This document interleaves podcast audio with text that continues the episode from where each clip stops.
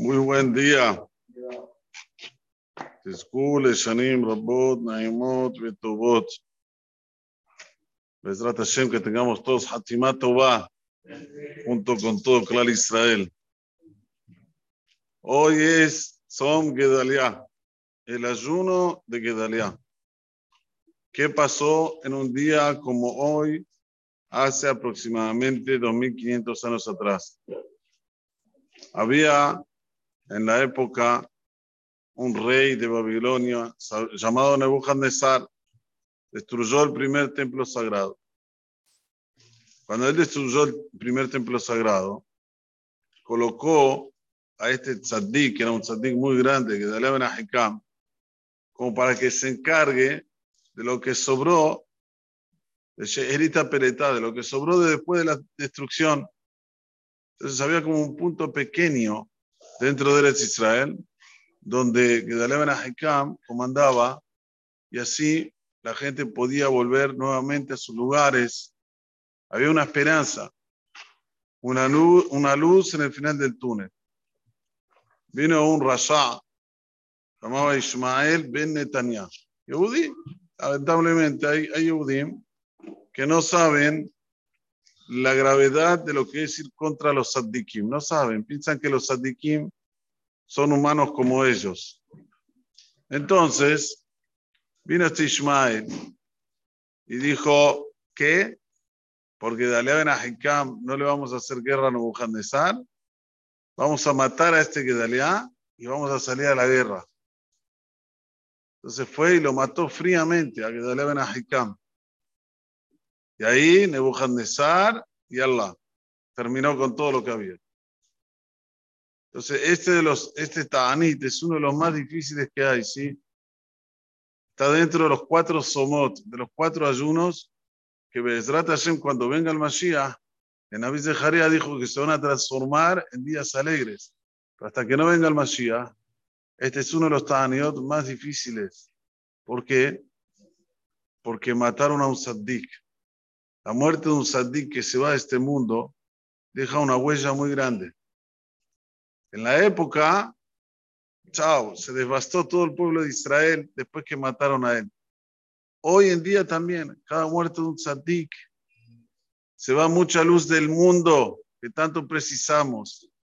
Entonces ahora hay que ayunar para que Akadosh Barujú vea nuestro sufrimiento, que Hazu Shalom no se vaya ni un otro saddik de la Olam que no se vayan antes de tiempo. Constan los Sfarim Akdoshim, la persona que ayuna este ayuno bien, no ve la muerte de sus hijos. Tan importante este ayuno, y si lo ayuna bien, desde la salida de la aurora hasta 19 y 34, que termina hoy, no ve la muerte de sus hijos. Tiene autajá. ¿Cuánto una persona tiene que poner hincapié en la Jabet al Hajamim, en, en, en, mirar a los Talmidei Jamim con otra óptica, no pensar quién son, quién no son. Ellos mahzikim olam.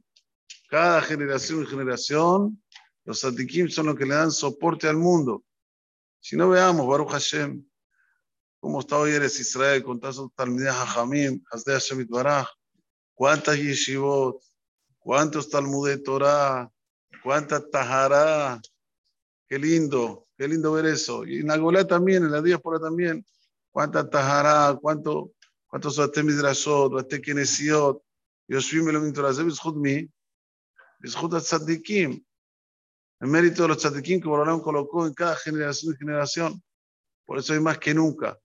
Tenemos que Tenemos que ser socios de este sufrimiento. En la época fue, fue que Dalea Ben pero hoy no es que no hay gente que no hable mal contra los Sadikim, contra los Talmidei Hajamim. Eh, calientan silla, te dice. Bar Milnan. No, Uno tiene que escuchar esas cosas y, tiene que estremecerse. Mahzikim et olam. Imlo beriti omam balayla hukochamim baares los santi. Dice Boraolam, si no es por el pacto que se estudia la Torah día y noche, este mundo vuelve a Tohu, vuelve a ser eh, nuevamente como antes de la creación del mundo. A nada, al abismo. Entonces, cuando hay Torah, cuando hay Saddikim, son los que nos dan esta fuerza, tanto espiritual como material, que la persona pueda disfrutar de este mundo maravilloso. Así que Bowen y Hazek, vamos a, a, reforzar esta, esta, esta cosa de estar apegados a los Saddikim, de apoyar a los Saddikim, de apoyar a los Hajamim. Miren, le voy a contar una historia. Hay un Beta Knesset en Recife. Escuchen bien esta historia, es impresionante. Cerrado desde la época de la Buhab. ¿Saben cuánto tiempo atrás? Casi 500 años. Cuando llegaron, algunos que dicen que Colón, todos los que llegaron con esas, esas tres, este, esos tres barquitos, digamos así, fueron a parar a Recife. Algunos dicen que Colón era yudí. No importa si era yudí o no era yudí, pero se hizo en ese local un Betakeneset con Migbe, que el señor Zafra Alaba Shalom lo refaccionó todo, lo hicieron nuevo. Está bien nuevo, pero desolado. ¿Qué hicieron? Vino uno, tuvo una idea. Que voy a traer a Brejim de afuera, que estudien en ese lugar. Estudien a ver qué pasa. Señores, Rosh Hashanah hubo 100 personas. La Torah me hallé. La Torah revive el lugar. Uno no se da cuenta. Piensa que no. Eh. Todo lo que nosotros tuvimos aquí de gente en Rosh que no fueron pocas, Baruch Hashem, es gracias a la Torah que se estudia en este lugar. No nos podemos iludir. No podemos pensar, no, por esto, por lo otro. No, es gracias a la Torah. ¿Quién estudia la Torah bien? Los Addikim, los que estudian Yomam Balaila, los que estudian día y noche. Esto hay que hacer, aumentar a Brejim, aumentar gente que estudia Torah. Revive el lugar. Va a ser un lugar muerto, seco. De repente pones a Brejim, ¡fum! Revive. Recife, señores, no estamos hablando de Buenos Aires, Recife.